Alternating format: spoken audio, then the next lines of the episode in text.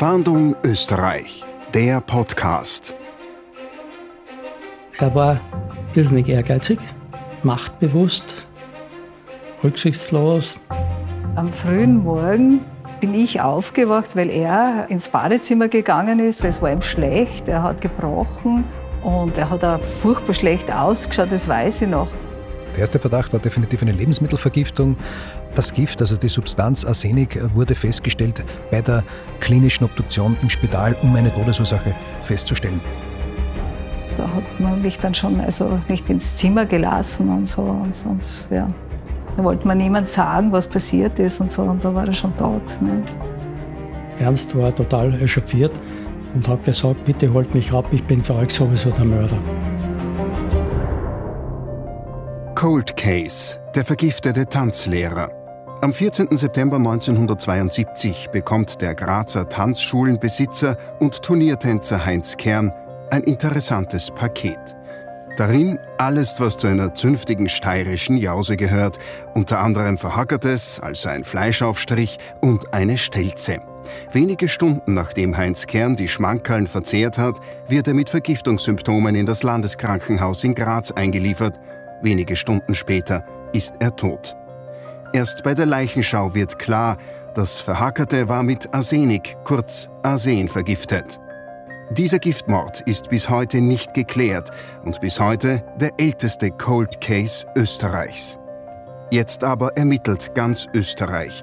Im großen Servus TV Podcast Fahndung Österreich sprechen wir über ungeklärte Kriminalfälle und zwar mit den Ermittlern und Experten, die direkt an diesen Fällen arbeiten.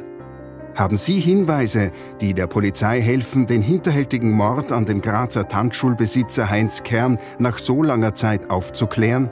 Dann melden Sie sich bei uns rund um die Uhr unter der Telefonnummer 059 133 133. Was genau passiert ist und wer als Täter in Frage kommen könnte, erzählen die Beamten, Weggefährten und die Witwe des Ermordeten jetzt meinem Kollegen Florian Lettner. Danke, Hans-Martin Paar. Und einer, der uns dabei helfen kann, ist der ehemalige Profitänzer und Servus-TV-Moderator Willi Gabalier. Er hat nicht nur selbst in der Tanzschule der Kerns getanzt, nein, er hat die Tanzschule später sogar übernommen und ist damit näher dran an dem Fall als die meisten anderen. Willi, schön, dass du da bist. Was hat man sich denn damals, als der Mord bekannt wurde, in Graz erzählt? Ja, man hat natürlich einfach gewusst, dieser skurrile Mord mit einem verhackert. Also ich glaube, da hat wer auch immer der Mörder war, das äh, sehr einprägsam gestaltet, seine Tat, weil ich glaube, es ist noch nie wer mit einem Verhockertbrot umgekommen. Ja. Das ist nämlich eigentlich so ein grundauf ehrliche steirische Jausen. Und dass einem sowas zum Verhängnis werden kann, hat sich einfach niemand gedacht, auch damals nicht, glaube ich. Viele unserer Zuhörer fragen sich natürlich auch, wer Lebensmittel mit der Post verschickt und wer, und ich glaube, das ist noch die viel spannendere Frage, diese Lebensmittel dann von einem völlig Fremden wohlgemerkt auch ohne Bedenken isst. Also ich würde jetzt einmal sagen, dass man Jausen kriegt, wo ist in der Steiermark ganz was Normales und auch, dass einem irgendwer was schickt. Also selbst ich kriege von manchen netten Fans immer wieder mal Schokolade geschickt oder Osterpinzen oder ein Speck oder Weichfleisch oder was auch immer. Also so absurd ist es vielleicht gar nicht für einen Steirer. Aber natürlich überlegt man sich dann, ob man das isst, weil man hört ja doch immer wieder einmal von auch in jüngerer Vergangenheit von vergifteter Nahrung, ganz gezielt, äh, ja, um jemanden auszuschalten. Du hast die Tanzschule der Kerns ja auch später übernommen. Hattest du denn damals den Eindruck, dass die Familie mit dem Mord nach einiger Zeit unter Anführungszeichen besser umgehen konnte, ja vielleicht sogar damit abschließen konnte? Also ich weiß, dass ein Tod von einem Familienangehörigen immer tragisch ist für die Familie. Ich glaube, es ist auch völlig wurscht, ob das jetzt äh, Unfall ist, Selbstmord oder Mord. Das ändert nichts an der Tatsache, dass der Mensch nicht mehr da ist. Und das ist irgendwie traurig genug. Natürlich könnte mir vorstellen, will man irgendwann auch als Familienmitglied endlich einmal wissen, wer es gemacht hat, ja? um irgendwie, ja, zumindest eine späte Genugtuung zu bekommen. Äh, ich glaube, nachdem das aber schon so lang her ist, muss man mit sich selber da auch einmal ins Reine kommen und Frieden schließen und vielleicht auch dem Mörder vergeben, um glücklich zu werden. Knapp 50 Jahre kann der Mörder nun schon unentdeckt und unbestraft der Justiz entkommen. Doch die Polizei ist bis heute an dem Fall dran. Immer wieder gibt es heiße Spuren, doch immer wieder verlieren sich diese im Sand. Der mehrfache Tanzstaatsmeister Heinz Kern und seine Tanzpartnerin und Ehefrau Helga Kern führen in den zwei Jahren vor dem Mord eine der renommiertesten Tanzschulen Österreichs und haben großen Erfolg. Doch wer war Heinz Kern? Um ihn besser kennenzulernen, müssen wir uns ein genaueres Bild von seiner Wirkungsstätte, der Tanzschule, machen. Und auch tiefer in die Tanzsportszene von damals eintauchen – Dabei hilft uns der spätere, zweite Ehemann von Helga Kern. Und genau der ist jetzt bei mir, Manfred Mohab. Herr Mohab, wann haben Sie denn Heinz Kern kennengelernt? Ja, das muss äh, in den 60er Jahren gewesen sein. Ich bin damals auch in den äh, Tanzsportclub Eden gekommen und habe dort mittrainiert. Der Haupttrainer war damals der Ingenieur Schweighofer. Und äh, der hatte mich auch unter die Fittiche genommen und eine Partnerin gefunden, sodass, aber ich habe nur sehr, äh, ich habe sehr ambitioniert, aber mit wahnsinnig wenig Talent und äh, auch äh, ebenso wenig Erfolg getanzt und habe das dann nach zwei, drei Jahren wieder aufgegeben. Was war denn Heinz Kern für ein Typ? Er war im Tanzsportclub eine überragende und alles überstrahlende Persönlichkeit mit einem durchaus äh, bemerkenswerten Ego wenn wir trainiert haben zum Beispiel, und damals hat man ja nur mit den äh, alten blau-schwarzen Schallplatten noch trainiert, dann ist es durchaus vorgekommen, dass der Kern hereingekommen ist und äh, geschaut hat, was da gespielt wurde. Dann ist er hingegangen, hat die Platte heruntergenommen, hat was anderes aufgelegt, was ihm gerade gepasst hat. Und dann hat man eigentlich eh nur mehr die Tanzfläche verlassen können. Er war aber ein, ein gigantisches, wirklich hervorragendes Organisationstalent äh, und er hat äh, vor allen Dingen die, die großen Turniere ermöglicht, weil er durch Inseratenkeilen und, und Sponsoren und ähnliches so viel Geld hereingebracht hat, dass auch, äh, wie ich mich erinnern kann, sogar einmal die große Eishalle bespielt werden konnte. Äh, ohne ihn wäre das nicht möglich gewesen. Also der Club hatte sonst keinen so überragenden Funktionär, der das auch geschafft hätte. Sie waren ja damals tief drin in der Szene. Welche Vermutungen gab es denn, wer Kern getötet haben könnte? Naja, innerhalb des Clubs, wo man den Heinz Kern gut oder besser oder sehr gut gekannt hat, hat man am ehesten angenommen, dass es aus irgendeiner kurz- oder längerfristigen Beziehung heraus entstanden ist. Denn ich habe das zwar nie erlebt, aber ich habe seine Brüder dann kennengelernt und äh, auch die anderen Tanzsportkollegen und was die so erzählt haben, dass es eben oft vorgekommen ist, dass der Kern, wie gesagt, mit seinem Selbstbewusstsein und mit seinem Auftreten die Damen so beeindruckt hat, dass er sie innerhalb von kürzester Zeit verzaubern konnte. Und wenn da ein eifersüchtiger Ehemann, Freund oder anderer dahinter gewesen, das war eigentlich meine erste Vermutung dann, dass der stärkste Strang, der in diese Richtung gezeigt hat. Heinz Kern hatte mindestens eine Affäre, wie die Polizei bei ihren Ermittlungen herausfindet. Doch weder diese Frau noch ihr Umfeld haben etwas mit dem Giftmord zu tun. Gerüchte über weitere Affären halten sich.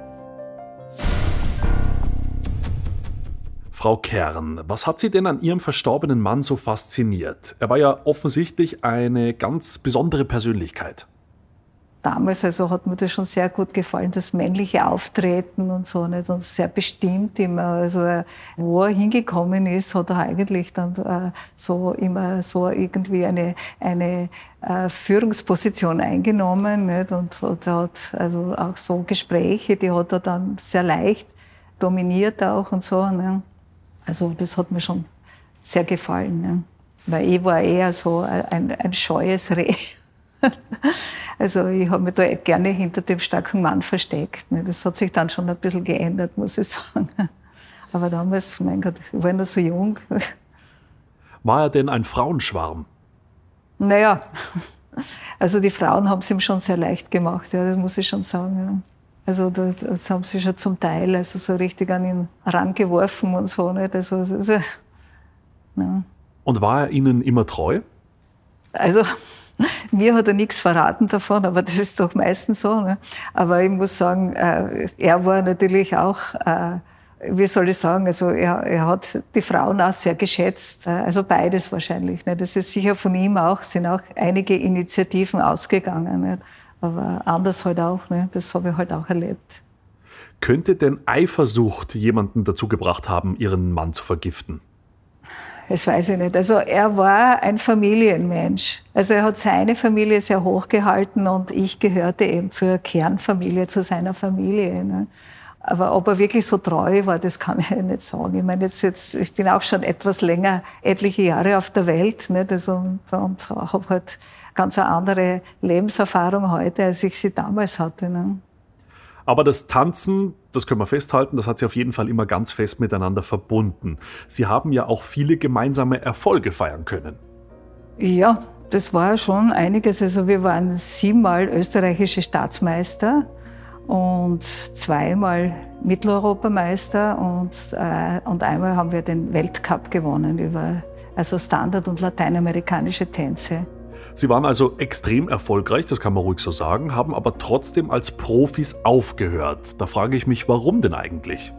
Naja, irgendwann muss man aufhören. Also wenn man mal so und so viel erreicht hat, dann weiß man auch, äh, das ist begrenzt, mehr geht nicht, mehr ist nicht drinnen. Und, äh, und, und dann haben wir uns dazu entschlossen, eine Tanzschule aufzumachen. Es gab zu diesem Moment ja schon einige Tanzschulen in Graz. Jetzt denke ich, mir wird natürlich die Freude über Ihre Idee, noch eine weitere Tanzschule aufzumachen, sich bei denen in Grenzen gehalten haben. Naja, ich würde sagen, die Kolleginnen und äh, Kollegen, die hatten keine besondere Freude damit, dass wir eine Tanzschule aufgemacht haben. Aber auf der anderen Seite, es hat so jeder seine Klientel gehabt und wir haben erst begonnen. Ich meine, das hat ja bei uns eingeschlagen wie eine Bombe. Im ersten Jahr hatten wir noch eine Baustelle da, da haben wir gerade so ein bisschen Betrieb gehabt, da haben wir noch sicher niemanden Paare weggenommen. Im zweiten Jahr ist es dann schon voll angelaufen, da war der große Saal auch schon fertig und im dritten Jahr ist eben schon der Mord passiert. Ne? Die Polizei ermittelt damals auch intensiv im beruflichen Umfeld des Ehepaars Kern. Die beiden trainieren während ihrer aktiven Profizeit im legendären Tanzclub Eden. Ihre Erfolge machen den Club zu einer der Adressen in ganz Österreich. Und er war damals mittendrin, Hermann Schnabel. Herr Schnabel, Sie waren seit Mitte der 60er Jahre auch Mitglied dieses Tanzclubs, des Tanzclub Eden und mit Heinz Kern sehr gut bekannt. Würden Sie uns bitte beschreiben, wie er so war? Äh, ist schwer. Also sagen wir so, er war irrsinnig ehrgeizig, machtbewusst, rücksichtslos. Die Paare, die nach ihm waren, die haben ein bisschen gelitten darunter. Wir durften, unser Trainer durfte uns nie die gleichen Figuren geben, die Heinz Kern tanzte. Wir mussten immer irgendeinen, sagen wir mal, alten Schrott tanzen. Die Kerns waren also damals das Spitzenpaar und haben auch sehr polarisiert. Das haben wir verstanden, so viel steht fest. Als die Kerns dann aber nach ihrer aktiven Karriere ihre eigene Tanzschule aufmachen, gab es denn da Neider in den eigenen Reihen? Es war natürlich so, unser Trainer damals, Ernst Schweighofer, der war natürlich nicht erfreut, dass sein Paar, das er zu dem gemacht hat, was sie geworden sind, praktisch ihm Konkurrenz macht, weil er wollte auch eine Tanzschule aufmachen. Und da war natürlich ein Verhältnis, das war nicht friktionsfrei, sagen wir so. Ja, hat eine gewisse Feindschaft gegeben, aber das würde ich nicht so auslegen, dass das dazu führt, dass man dann seinen Konkurrenten umbringt oder was. Sie waren mit dem Tanztrainer der Kerns, Ernst Schweighofer, befreundet und sind sogar in jenem Moment bei ihm, als die Polizei anruft. Um halb neun läutete das Telefon, ruft die Kriminalpolizei an und sagt dem Ernst Schweighofer, wir würden Sie gerne zu einem Gespräch bitten. Und Ernst war total echauffiert und hat gesagt, bitte holt mich ab, ich bin für euch sowieso der Mörder. Dann kamen sie tatsächlich zu viert und haben ihn abgeholt. Äh, am nächsten Tag stand in der Kronenzeitung Schweighofer gestand den Mord. Ich meine, ich war selber dabei. Der war wirklich am Ende, weil die haben wahnsinnig viel Druck gemacht. Ernst Schweighofer wird dann in weiterer Folge von den Ermittlern als Verdächtiger geführt. Er wird auch immer wieder verhört. Es kann ihm aber schlussendlich nichts nachgewiesen werden. Aber er war natürlich nicht der einzige Verdächtige, denn da war ja auch noch seine Frau, die Frau des Ermordeten, Helga Kern. Also die meisten Leute haben die Helga natürlich verdächtigt. Ne? Weil so in dem Paket waren drin, was weiß ich so weiß, Würste, Seilwurst und Käse und was weiß ich alles. Und die ganze Familie hat von den Sachen gegessen, nur der Heinz hat dieses verhackert gegessen. Und ich wusste nicht, dass der allem anderen das vorziehen würde. Ne? Also deswegen war der Verdacht von den meisten Leuten da, ne, das kann nur wer sein, der wirklich seine Ängsten oder Familienkreis irgendwo das wissen muss. Ne? Also so viele weiß waren, waren die anderen Sachen nicht vergiftet, gell? aber ich weiß nicht genau mehr. Dann war es halt, sagen wir, die näher gekannt haben und mitgekriegt haben beim Trainieren, wie er die Helga behandelt hat, hätten das verstehen können. In den Unterlagen gibt es ja immer wieder Hinweise darauf, dass Herr Kern regelmäßig Tanzkurse in der Region Schladming abgehalten hat. Können Sie sich denn vorstellen, dass er dort eine Affäre hatte? Das ist für mich eigentlich, sage ich jetzt mal, die plausibelste Erklärung. Ne? Also, mm, dass er da irgendwann kennengelernt hat und wenn er die, die oder den so behandelt hat, was wir so mitgekriegt haben, könnte man schon vorstellen. Doch reine Mutmaßungen helfen den Ermittlern im Bundeskriminalamt nicht weiter. Sie brauchen belegbare Fakten, wie die eine bestätigte Affäre mit einer Frau, die als Mörderin ausgeschlossen werden konnte. Apropos Mörderin. Damit freue ich mich jetzt, den Ermittler, den Cold Case-Ermittler vom Bundeskriminalamt zu begrüßen, Reinhard Nosowski, der den Fall besser kennt als jeder andere. Vielen Dank, dass Sie sich für uns Zeit nehmen. Nun hört man von einer Affäre und dann werden jetzt viele unserer Zuhörer denken, ja, das ist ja klar, weil Gift und eine Affäre und Frauen, das passt zusammen. Sind denn Giftmorde tendenziellen Mörderinnen zuzuordnen? Wenn man die Kriminalgeschichte sich ansieht, dann würde man das vermuten, dass Giftmorde doch tendenziell von Frauen verübt werden. Dazu ein Beispiel in Österreich in Spitz an der Donau. Der Mordversuch an den Herrn Bürgermeister wurde ebenso von einem Mann begangen. Also würde ich gerade auch äh, daher nicht darauf schließen, dass das wirklich so ist, dass tendenziell Giftmorde von Frauen begangen werden. Dann haben Sie diese Affäre angesprochen. Konnte denn diese Affäre ausgeforscht werden? Also war das nur bekannt, dass es eine gab oder gab es auch einen konkreten Namen zu dieser Frau? Wurde die überprüft? Es gab einen konkreten Namen und auch deren Umfeld wurde überprüft, ebenso keine Täterschaft nachzuweisen. Dann kommt es natürlich, und das ist naheliegend, werden auch viele, die uns jetzt hören, drüber nachdenken, kann es die eigene Frau gewesen sein? Inwiefern äh, wurde da auch ermittelt? Ja, auch in dieser Richtung wurde damals ermittelt. Die Frau Kern wurde mehrmals dazu befragt und insgesamt vernommen natürlich. Äh, es konnte sich da kein Tatverdacht oder gab sich kein Tatverdacht. Also bis heute, 50 Jahre fast, liegt dieser Fall zurück. Das ist für Sie im Cold Case Management besonders schwierig, weil gewisse Dinge einfach nicht mehr möglich sind, Zeugen, die verstorben sind, Spuren, die sich nicht mehr überprüfen lassen? Oder gibt es nach wie vor für Sie Dinge, die eben gerade weil man 50 Jahre später ganz anders darauf schaut, jetzt weiterhelfen könnten, diesen Fall neu aufzurollen und möglicherweise zu lösen? Alte Fälle sind, sind sicherlich äh, deswegen interessant, weil wir heute andere Möglichkeiten in der Kriminaltechnik haben und die forensischen Wissenschaften wesentlich weiter sind. In diesem Fall ist das jedoch so, dass es nahezu keine Spurenträger mehr gibt. Alles, was vorhanden ist, wurde untersucht und das ähm, brachte uns auch gegenwärtig nicht weiter. Cold Cases sind immer in Erinnerung, wenn sie spektakulär waren. Und dieser Fall war spektakulär, der wurde medial aufbereitet, aber es gibt auch doch andere Straftaten, die lange zurückliegen und die auch unserer Aufmerksamkeit bedürfen. Wir wissen also, Heinz Kern wurde vergiftet. Wir wissen, es war Arsenik. Wie einfach ist man denn 1972 zu diesem Gift gekommen?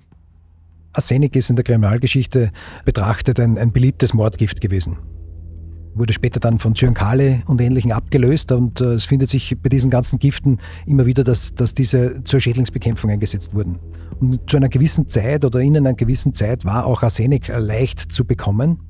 Und man weiß ja nie, wie lange so etwas wo aufbewahrt wird in einem Haus und, und ob nicht doch der Täter, die Täterin dann Zugang gehabt hat zu vielleicht viele Jahre früher schon angekauften Arsenik. Würde ich das jetzt zu Hause haben und wäre ich der Täter, hätte ich ja keine Ahnung, wie viel muss ich denn da überhaupt reinmischen? Brauche ich dafür ein Wissen? Muss ich das recherchieren oder reicht bei Arsenik schon ein, ein kleiner Löffel und es ist so oder so letal? Also meines Wissens nach ähm, reicht wirklich ein kleiner Löffel. Es ähm, war auch sicherlich eine, eine größere Menge drinnen, weil wir ja wissen, dass damals die Kollegen bei der Tatortuntersuchung ja sogar noch im erbrochenen Arsenik gefunden haben und im Verhackerten sowieso das noch übrig geblieben ist. Also es war auf jeden Fall eine dementsprechend große Menge in diesem Verhackerten eingemengt. So, jetzt hat dieser Täter ja dieses Paket mit der Post zustellen lassen oder selbst geschickt und weiß natürlich nicht, wer wird davon essen. Das heißt, er konnte ja auch gar nicht davon ausgehen, dass es unbedingt Heinz Kern trifft. Wissen wir denn, war er überhaupt das anvisierte Opfer oder wäre es möglicherweise Frau Kern gewesen und es hat aber der Mann gegessen? Also das ist überhaupt nicht auszuschließen und eines ist klar, wenn der Täter oder die Täterin ein vergiftetes Paket, wo nicht sogar mehrere Lebensmittel drinnen sind, in ein Haus schickt, dann kann der oder die Täterin niemals ähm, wissen, dass nur eben jene Person, die vielleicht eben das erwählte Mordopfer sein sollte, betroffen ist, sondern es können natürlich andere Personen ebenso getötet werden. Wir halten fest, was die Ermittler aktuell wissen. Der Grazer Tanzlehrer Heinz Kern wurde im Jahr 1972 mit Arsenik bzw. Arsen ermordet. Bei dem verabreichten Gift handelt es sich um eine Substanz, die früher in der Steiermark auch unter dem Namen Hüttrach, also Hüttenrauch, bekannt war. In früheren Zeiten entstand es als Abfallprodukt beim Selchen von Fleisch über offenem Feuer und war für jedermann leicht zugänglich. So benutzten es damals zum Beispiel Holzknechte als Aufputschmittel. Auch manche Pferdehändler dobten damit ihre Tiere vor dem Verkauf. Zum Zeitpunkt der Tat in den 1970er Jahren war Arsenik in der Steiermark jedoch kaum mehr erhältlich. Die Ermittler fragen sich bei ihrer Arbeit bis heute, wer der Mann war, der das Paket damals bei der Post aufgegeben hat. Er war im Jahr 1972 etwa 30 Jahre alt, heute wäre er also um die 80. Er ist zwischen 1,70 Meter und 1,80 Meter groß, spricht Grazer Dialekt. Er hatte damals dunkle Haare, trug einen Anzug, eine Kopfbedeckung und eine sehr kleine Geldtasche bei sich und er kannte sich vor Ort sehr gut aus. Haben Sie Hinweise, die der Polizei helfen, den Mord an Heinz Kern aufzuklären? Dann melden Sie sich bei uns rund um die Uhr unter der Telefonnummer 059 133 133 oder unter der E-Mail-Adresse fahndung-österreich.bmi.gv.at. Mehr zum Fahndung Österreich Podcast finden Sie unter servustv.com slash podcasts sowie bei allen gängigen Podcast-Anbietern.